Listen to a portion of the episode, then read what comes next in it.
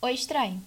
O meu nome é Thaís e esse é o 15 episódio do Serei Seus Olhos, um podcast que nasceu para ser calmaria no meu caos e luz para quem não enxerga com os olhos. Além de, por vezes, ser um clube do livro e um diário pessoal. Eu criei esse lugar para aprender a lidar com as críticas e ajudar pessoas. Então, para você que chegou aqui agora, bem-vindo. Olha, a partir de amanhã é, eu vou colocar alguns episódios exclusivos do YouTube. Então, se ainda não segue, se inscreve por lá também. Tem o mesmo nome, Serei Seus Olhos. Daí já curte o que tá lá e ativa o sininho para poder receber as notificações do conteúdo novo. E mas eu continuo disponível para a gente conversar lá no Instagram, tá bem? Que é arroba serei seus olhos. Já manda também esse episódio para um amigo para me ajudar a continuar ajudando. E lembra, eu sempre falo que é importante comprar os livros porque os autores e as editoras, eles merecem ser valorizados, tá bem? Bom áudio.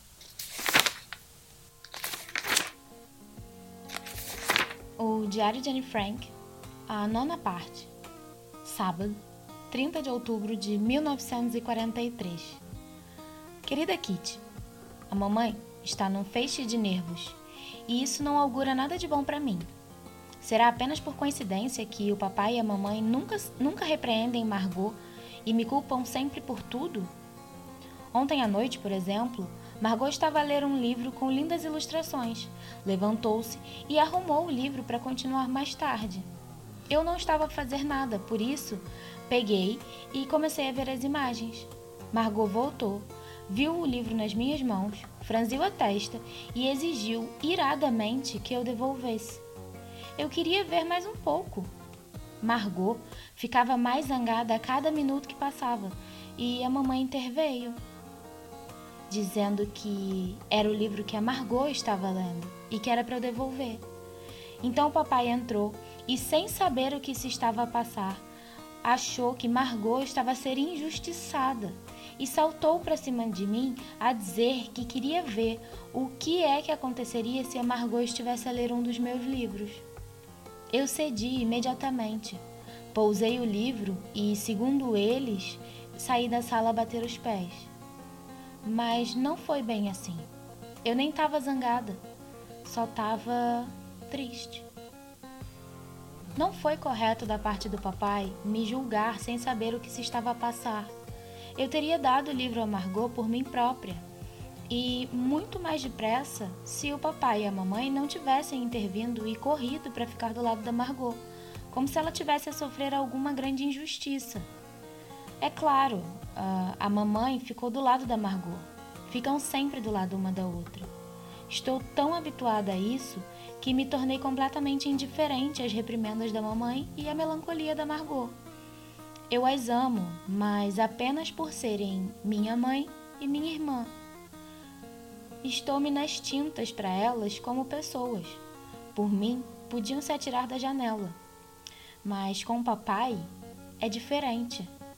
Quando vejo a ser parcial com Margot, aprovando todas as suas ações, louvando, abraçando, sinto uma dor torturante aqui dentro, porque sou louca por ele.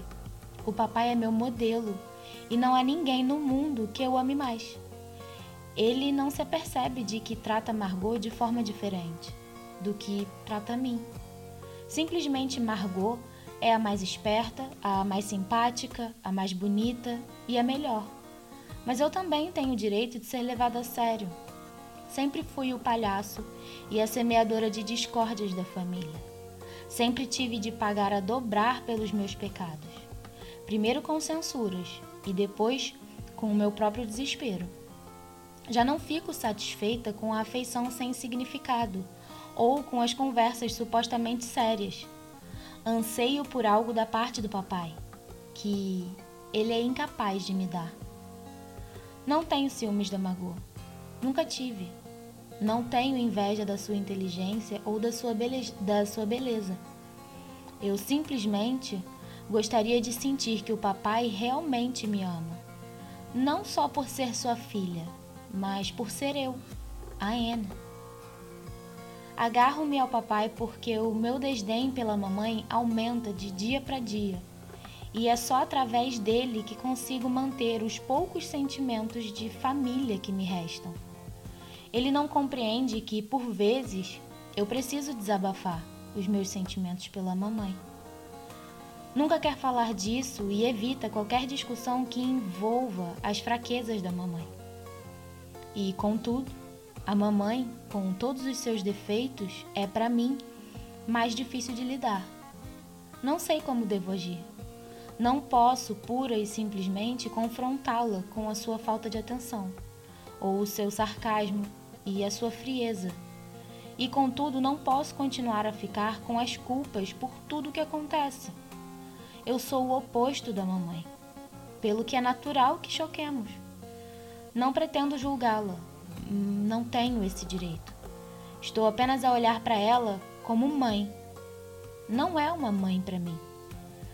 Tenho de ser eu, a minha própria mãe. Cortei as amarras que me prendiam a eles e agora estou à deriva.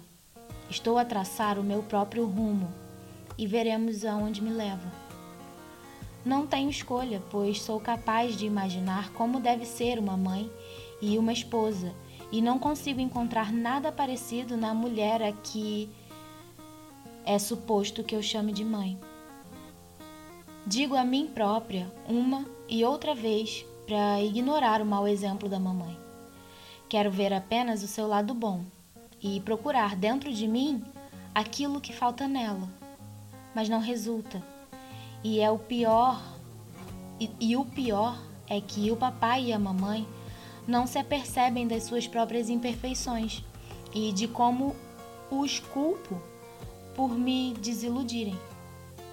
Haverá pais que consigam fazer os filhos completamente felizes?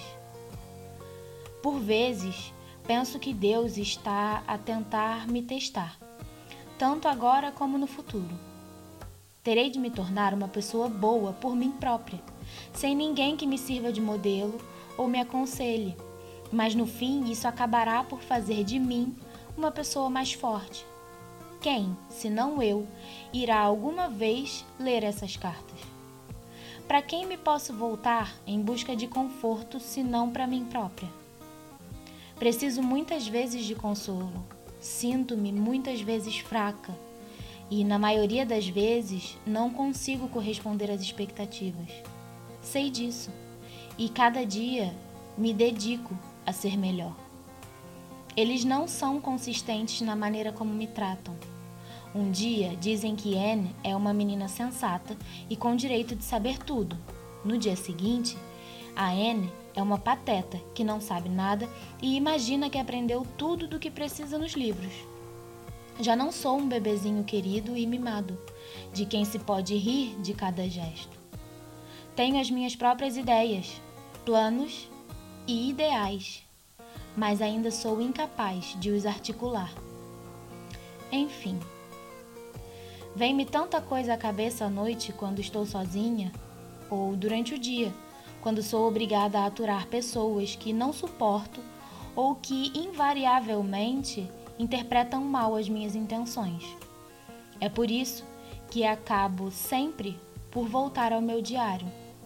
Começo aqui e acabo aqui, porque Kit é sempre paciente. Prometo-lhe que, apesar de tudo, continuarei em frente, encontrarei meu caminho e secarei as lágrimas. Só gostava de conseguir ver alguns resultados ou por uma vez que fosse receber encorajamento de alguém que me amasse. Não me condene. Pensa em mim como uma pessoa que por vezes atinge o ponto de saturação. Tua Anne. Quarta-feira, 3 de novembro de 1943. Querida Kitty, para nos distrair as mentes, bem como para as desenvolver, o papai mandou vir um catálogo de uma escola de cursos por correspondência. Margot devorou a grossa brochura três vezes sem encontrar nada a seu gosto e dentro do seu orçamento. O papai é mais fácil de satisfazer e decidiu escrever a pedir uma lição, a experiência de latim elementar. E assim foi. A lição chegou, Margot se lançou entusiasticamente ao trabalho e decidiu tirar o curso, apesar da despesa. É demasiado difícil para mim, embora gostasse realmente de aprender latim. Para me dar também um novo projeto, o papai pediu ao Sr. Clayman uma Bíblia para crianças, de modo a que eu pudesse finalmente aprender algo sobre o Novo Testamento. Estás a pensar em dar a Anne uma Bíblia de no Hanukkah? Perguntou Margot, algo perturbada. Sim, Bom, talvez o dia de São Nicolau seja uma ocasião mais adequada, respondeu papai. Jesus e o Hanukkah não ligam lá muito bem. Desde que o aspirador se avariou, tenho de esfregar o tapete com uma escova velha todas as noites. A janela está fechada, a luz acesa, o fogão a arder e ali estou eu a esfregar o tapete. De certeza que isso vai dar problemas. Pensei para mim própria da primeira vez. É inevitável que haja queixas. E eu tinha razão. A mamãe ficou com dor de cabeça por causa das espessas nuvens de pó que rodopiavam pelo quarto. O dicionário de latim novo de Margot ficou coberto de pó. E Pim resmungou que, de qualquer maneira, o chão parecia estar na mesma. Belo agradecimento pelo meu esforço. Decidimos que daqui para frente o fogão vai ser aceso às sete e meia nas manhãs de domingo, ao invés de às cinco e meia. E acho que é arriscado. O que é que os vizinhos vão pensar de fumo a sair pelas chaminés? É a mesma coisa com as cortinas. Desde que viemos para o esconderijo, que estão firmemente pregadas às janelas. Por vezes, uma das senhoras ou dos cavalheiros não resiste à vontade de espreitar lá para fora. O resultado? Uma avalanche de repreensões. A resposta? Ninguém vai reparar. É assim que começam e acabam todos os atos descuidados. Ninguém vai reparar, ninguém vai ouvir, ninguém vai prestar atenção nenhuma. Fácil de dizer, mas será verdade? De momento, as brigas tempestuosas acalmaram. Apenas Dussel e os Van Damme ainda estão desa desavindos. Quando Dussel fala da senhora Van Damme, chama-lhe invariavelmente de aquela bruxa velha ou aquela vaca estúpida. E reciprocamente, a senhora Van Damme refere-se ao nosso erudito cavalheiro como velho solteirão ou solteirão neurótico e melindroso. É o sujo falando do mal lavado. Tua Anne. Segunda-feira à noite, 8 de novembro de 1943. Querida Kitty, se lesses todas as minhas cartas de uma assentada, repararias que são escritas numa variedade de estados de espírito. Aborrece-me ser tão dependente de estados de espírito aqui no anexo, mas não sou a única. Todos estamos sujeitos a eles. Se estou concentrada num livro, tenho de reorganizar os meus pensamentos antes de me poder juntar às outras pessoas. Ou poderiam pensar que eu estava estranha. Como podes ver, estou nesse momento no meio de uma depressão. Não consigo precisar o que a suscitou, mas acho que deveria da, que deriva da minha covardia, que me confronta em cada esquina. Essa noite, quando Bepe ainda cá estava, a campainha da porta tocou, alto e bom som. Eu fiquei instantaneamente branca como cal. Senti o estômago às voltas e o coração a bater desvairadamente. E tudo porque eu estava com medo. À noite, na cama, eu me vejo sozinha numa masmorra, sem o papai e sem a mamãe. Ou então vagueio pelas ruas. Ou vejo o anexo a queimar, ou até vejo eles vindo à meia-noite para nos levar, e eu rastejo desesperadamente para debaixo da cama. Vejo tudo isso como se estivesse realmente a acontecer, e pensar que pode mesmo acontecer em breve. Mip diz muitas vezes que nos inveja por termos aqui uma tal paz e sossego. Pode ser verdade, mas é óbvio que ela não está a pensar no nosso medo. Pura e simplesmente não consigo imaginar que o mundo alguma vez voltará a ser normal para nós. Falo sobre depois da guerra, mas é como se estivesse a falar sobre um castelo no ar, algo que nunca irá se realizar.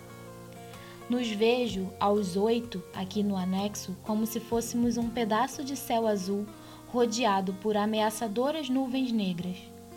O local perfeitamente circular onde nos encontramos ainda é seguro, mas as nuvens estão a avançar sobre nós, e o anel que nos separa do perigo que se aproxima é cada vez mais estreito. Estamos rodeados por escuridão e perigo, e na nossa busca desesperada de uma saída, vamos constantemente de encontro uns aos outros. Olhamos para a guerra por baixo de nós e para a paz e beleza por cima. Entretanto, fomos isolados pela massa escura de nuvens e não podemos subir nem descer. Esta ergue-se à nossa frente como uma parede impenetrável, tentando esmagar-nos, mas ainda sem o conseguir. Posso apenas gritar e implorar: Anel, anel, abre-te e deixa-nos sair. Tua Anne. Quinta-feira, 11 de novembro de 1943. Tenho um bom título para esse capítulo, querida Kitty. Ode à minha caneta de tinta permanente. In Memoriam. A minha caneta de tinta permanente sempre foi um dos meus bens mais valiosos. Dava-lhe grande valor, principalmente porque tinha um aparo grosso e só consigo fazer uma letra bonita com aparos grossos levou uma longa e interessante vida de caneta, que resumirei para si. Quando eu tinha nove anos, a minha caneta de tinta preta, embrulhada em algodão, chegou como uma amostra sem valor comercial vinda de Aachen, onde a minha avó, a amável doadora, vivia. Eu estava de cama com gripe, enquanto os ventos de fevereiro uivavam em redor do apartamento. Essa esplêndida caneta vinha num estojo de cabedal vermelho e eu mostrei-a às minhas amigas assim que tive a oportunidade. Eu, Anne Frank, a orgulhosa proprietária de uma caneta de tinta permanente. Quando eu tinha 10 anos, deixaram-me levar a caneta para a escola e, para minha surpresa, a professora até me deixou escrever com ela.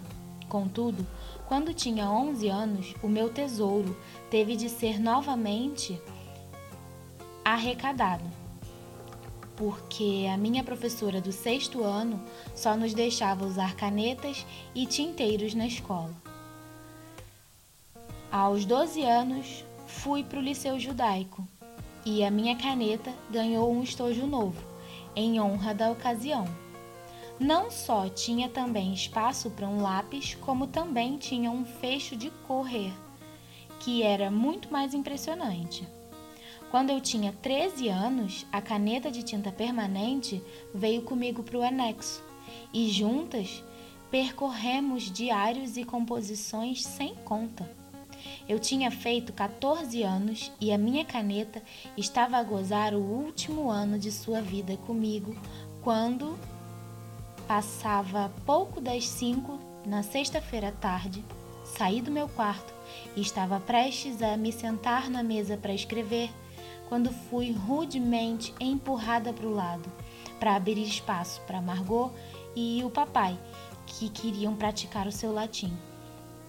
A caneta ficou em cima da mesa enquanto a sua dona, suspirando, foi obrigada a remediar-se com um pequeno cantinho da mesa, onde começou a esfregar feijões. É assim que retiramos o bolor dos feijões e os devolvemos ao seu estado original. Às seis menos um quarto, varri o chão, despejei o lixo em cima de um jornal, juntamente com os feijões podres, e deitei tudo para o fogão Ergueu-se uma chama enorme e eu pensei como era maravilhoso que o fogão, que estava a soltar o último suspiro, tivesse tido uma recuperação tão miraculosa. Depois ficou tudo novamente silencioso. Os estudantes tinham saído e eu me sentei à mesa para recomeçar o que tinha interrompido. Mas, por mais que procurasse, não encontrei minha caneta. Voltei a procurar.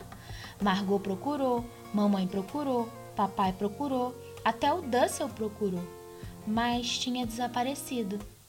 Talvez tenha caído no fogão junto com os feijões, sugeriu a Margot. Não, é impossível isso, eu respondi. Mas nessa noite, quando a caneta ainda não tinha aparecido, presumimos todos que ela tinha queimado, especialmente porque o celuloide é altamente inflamável. Os nossos receios mais negros confirmaram-se no dia seguinte, quando o papai foi esvaziar o fogão e encontrou o grampo metálico que servia para prender ao bolso entre as cinzas. Não sobrara nem rastros do aparo de ouro. Deve ter derretido, conjecturou o papai.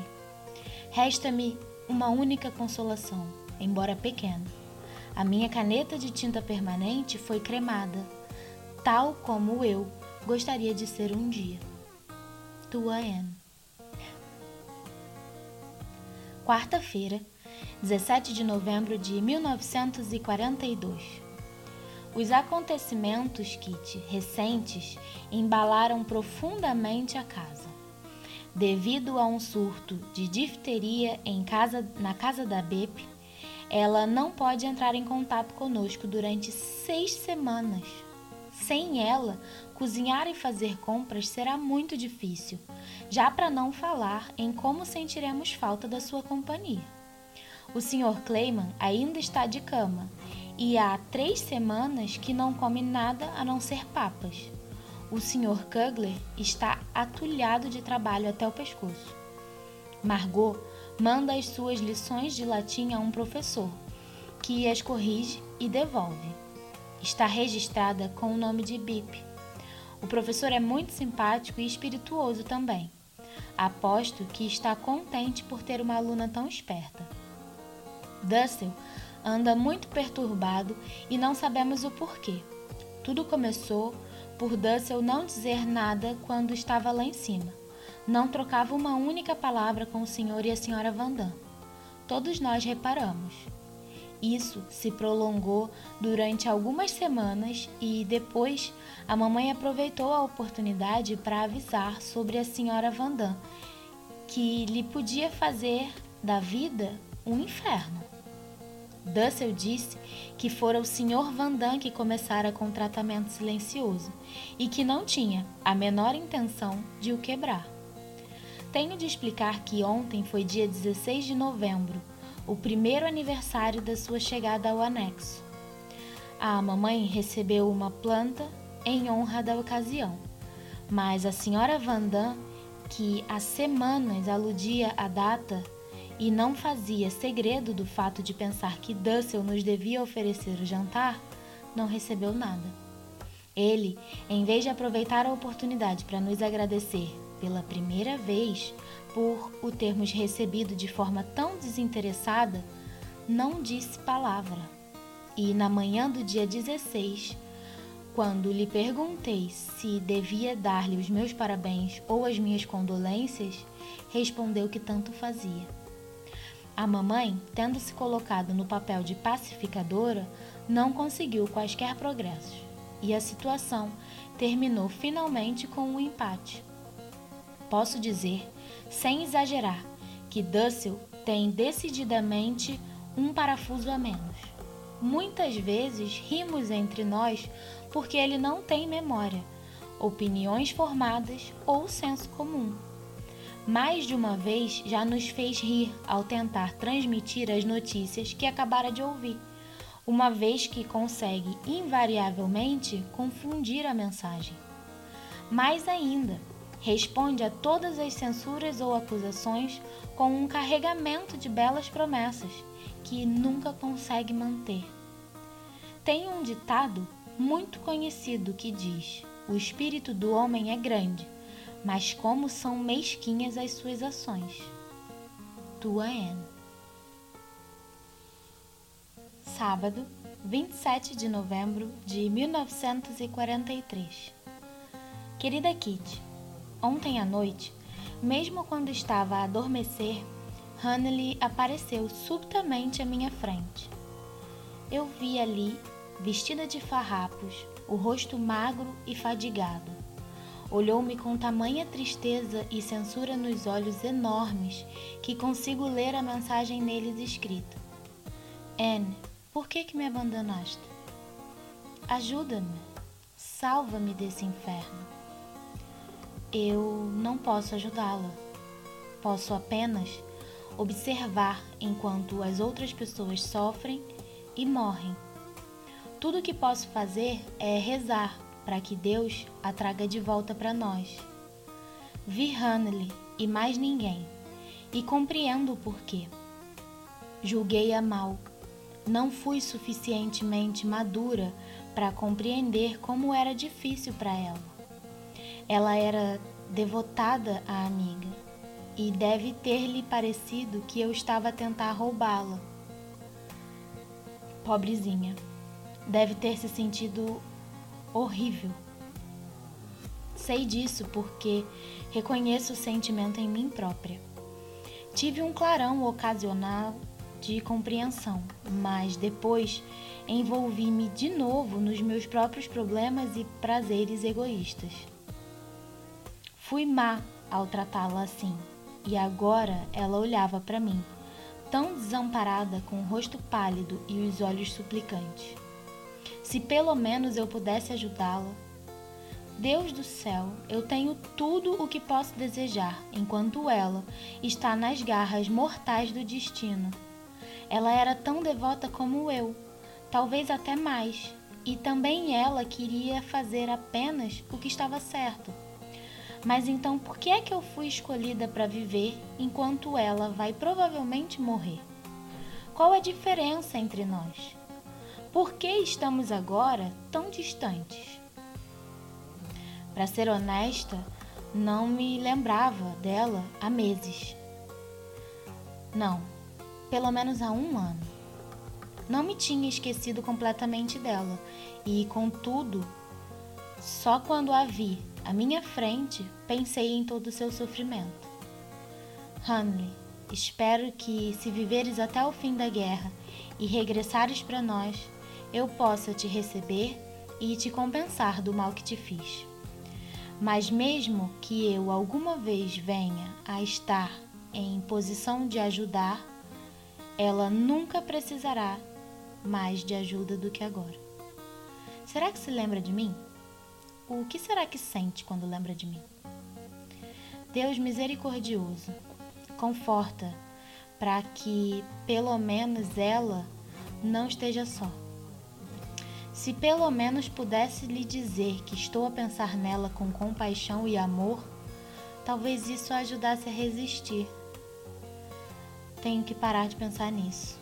Não me leva a lado nenhum. Não consigo parar de ver aqueles olhos enormes que me perseguem. Será que Hanley acredita verdadeira e realmente em Deus? Ou a religião foi-lhe meramente impingida? Nem sequer o sei.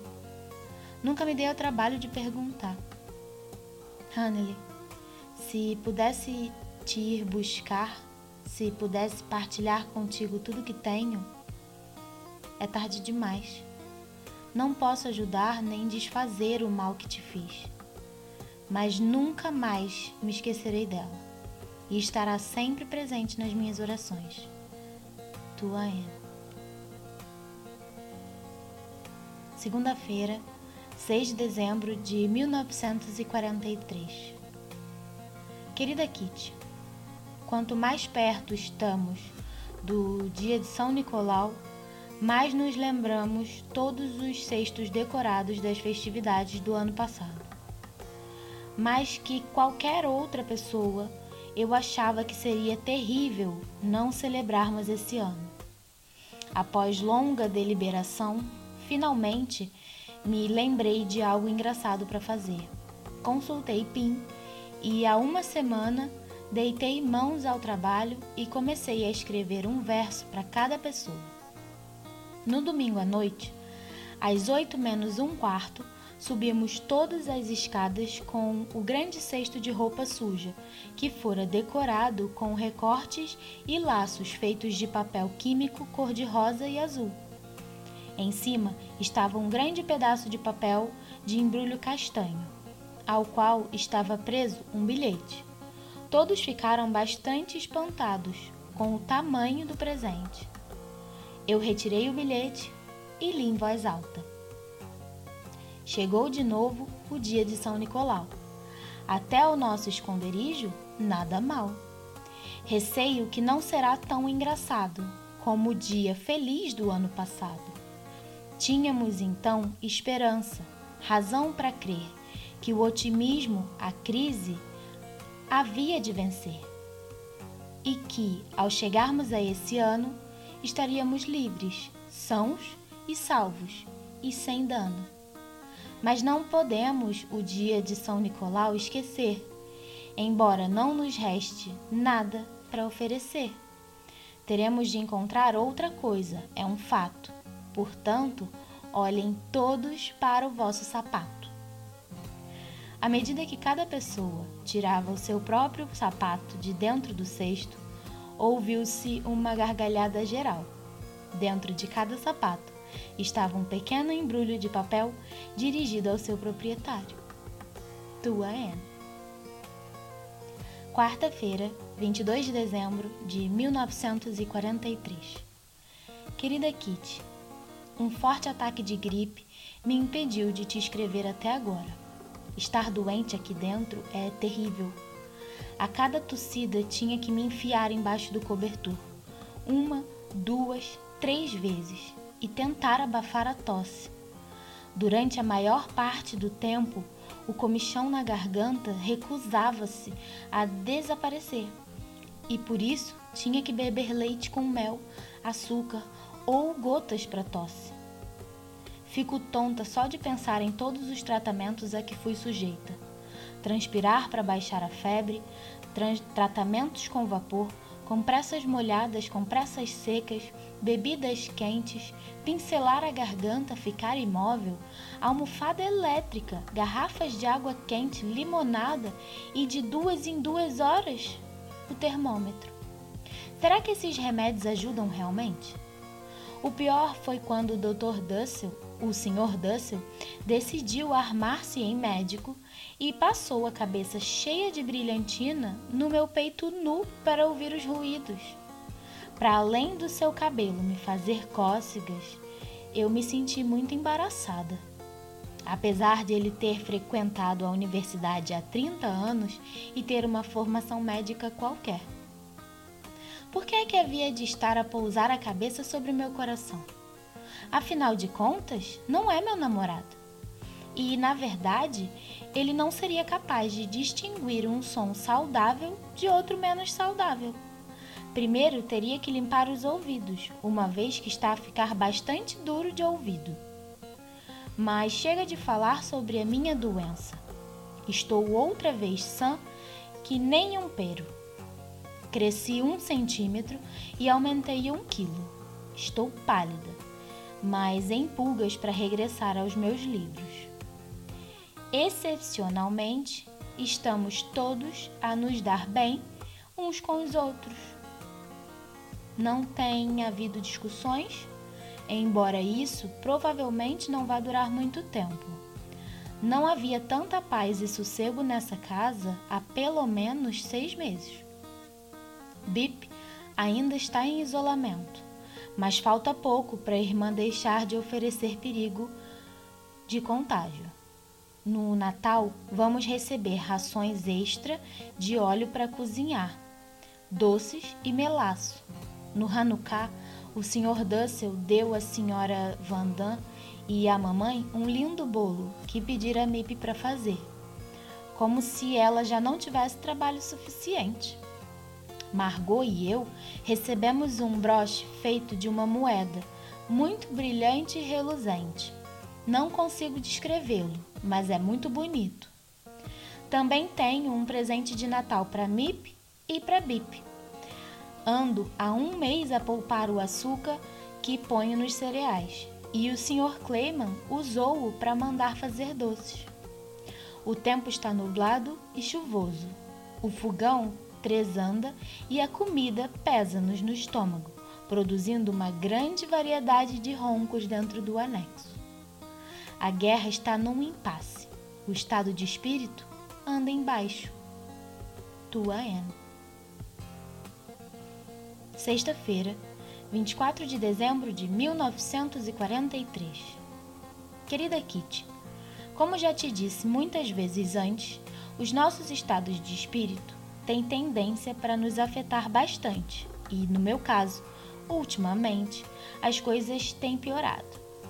A frase no topo do mundo, nas profundezas do desespero, aplica-se sem dúvida a mim. Estou no topo do mundo quando penso em como temos sorte e me comparo com as outras crianças judias, e fico nas profundezas do desespero quando, por exemplo, a senhora Clayman passa por cá e fala sobre Jupe e o seu clube de hóquei, viagens de canoa, peças de teatro na escola e chás da tarde com as amigas. Acho que não tenho inveja de Jupe, mas gostava de me divertir para variar e de rir até doer a barriga. Estamos presos nessa casa como leprosos, o que é principalmente difícil durante o inverno e nos feriados do Natal e do Ano Novo. Na verdade, não devia estar a escrever isso, uma vez que me faz parecer ingrata. Mas não posso guardar tudo para mim. Portanto, repetirei aquilo que disse ao princípio. O papel é mais paciente do que as pessoas. Sempre que vem cá alguém do exterior, com o vento nas roupas e o frio nas faces, apetece-me enfiar a cabeça debaixo dos cobertores para me impedir de pensar. Quando é que poderemos respirar novamente ar puro? Não posso pensar assim. Pelo contrário, tenho que erguer a cabeça e fazer uma cara corajosa, mas mesmo assim os pensamentos insistem em aparecer. Não apenas uma vez, mas constantemente. Acredita quando uma pessoa está fechada há um ano e meio. Às vezes torna-se insuportável mas não é possível ignorar os sentimentos, por muito injustos ou ingratos que possam parecer. Anseio por andar de bicicleta, dançar, assoviar, olhar para o mundo, sentir-me jovem e saber que sou livre. E contudo, não posso demonstrar. Imagina o que aconteceria se nós, os oito, começássemos a sentir pena de nós próprios ou a andar com um descontentamento claramente visível nos rostos. O que ganharíamos com isso? Por vezes, me pergunto se alguém alguma vez compreenderá o que quero dizer, se, há, se alguém passará por cima da minha ingratidão, não se preocupando em saber se sou ou não judia, e vendo-me apenas como uma adolescente muito necessitada de alguma diversão. Não sei e não conseguiria falar sobre isso com ninguém. Por isso, estou certa de que começaria a chorar. Chorar por trazer, pode trazer alívio, desde que não se chore sozinho. Apesar de todas as minhas teorias e esforços, sinto falta, todos os dias e todas as horas, de ter uma mãe que me compreenda. E é por isso que, em tudo que faço e escrevo, imagino o tipo de mãe que gostaria de ser um dia para os meus filhos. o tipo de mãe que não leve aquilo que as pessoas dizem demasiado a sério, mas que me leve a mim própria a sério. É difícil explicar o que quero dizer, mas a palavra mãe diz tudo. Sabes o que comecei a fazer? Para ter a sensação de chamar a minha mãe algo parecido, chamo-lhe muitas vezes mãezinha. Por vezes abrevio para mãe, um mãe imperfeito. Gostava de poder honrar, acrescentando o e ao fim. Ainda bem que ela não se apercebe disso, pois apenas a faria infeliz. Bem, já chega. A minha escrita ajudou-me a sair um pouco das profundezas do desespero. Tua Anne. Segunda-feira, 27 de dezembro de 1943. Sexta-feira à noite, pela primeira vez na minha vida, recebi um presente de Natal. O Sr. Clayman, o Sr. Kugler e as meninas prepararam uma surpresa maravilhosa para nós. Mip fez um bolo de Natal delicioso com as palavras Paz 1944 escritas em cima. E Bip contribuiu com uma fornada de biscoitos à altura dos melhores padrões do pré-guerra. Havia também um frasco de iogurte para Peter, Margot e eu dividirmos, e uma garrafa de cerveja para cada um de nós, ou para cada um dos adultos. E mais, é, e mais uma vez estava tudo muito bem embrulhado, com lindos desenhos colados aos pacotes. Quanto ao resto, as festas passaram rapidamente para nós. Anne. Quarta-feira, 29 de dezembro de 1943. Ontem à noite estive outra vez muito triste. A avó e Henley apareceram-me novamente. avó, minha querida avózinha, compreendemos tão mal o que ela sofreu, o quão boa ela era sempre e como se interessava por tudo que nos dizia a respeito. E pensar que durante todo esse tempo ela manteve escondido seu terrível segredo. A avó de Anne tinha uma doença terminal. A avó foi sempre tão leal e boa, nunca teria deixado nenhum de nós ficar mal. Acontecesse o que acontecesse, por pior que eu me portasse, a avó sempre me defendia. Será que a avó gostava mesmo de mim ou também não me compreendia? Não sei. Como a avó deve ter se sentido sozinha, apesar de nós. Pode estar-se sozinho mesmo quando se é amado por muitas pessoas, quando não se é realmente a pessoa mais importante do mundo para ninguém. E Hannele? Será que ainda está viva? O que deve estar a fazer? Meu Deus, cuida dela e trata e trá-la de volta para nós. Hannele, quando penso em ti, lembro-me de qual poderia ter sido a minha sorte. Estou sempre a me ver no teu lugar. Então, por que é que me sinto tantas vezes infeliz com o que se passa aqui? Não devia estar feliz, satisfeita e contente, exceto quando penso em Henley e nos que sofrem juntamente com ela? Sou egoísta e covarde.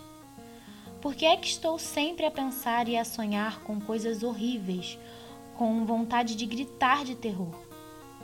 Porque, apesar de tudo, ainda não tenho fé suficiente em Deus. Ele me deu tanto, mais até do que mereço. E, contudo, a cada dia que passa, eu cometo mais erros. Pensar no sofrimento dos que nos são queridos pode nos levar às lágrimas. Na verdade, eu podia passar o dia inteiro a chorar. A única coisa que podemos fazer é rezar a Deus para que faça um milagre e salve pelo menos alguns deles. Eu só espero estar a rezar o suficiente. N.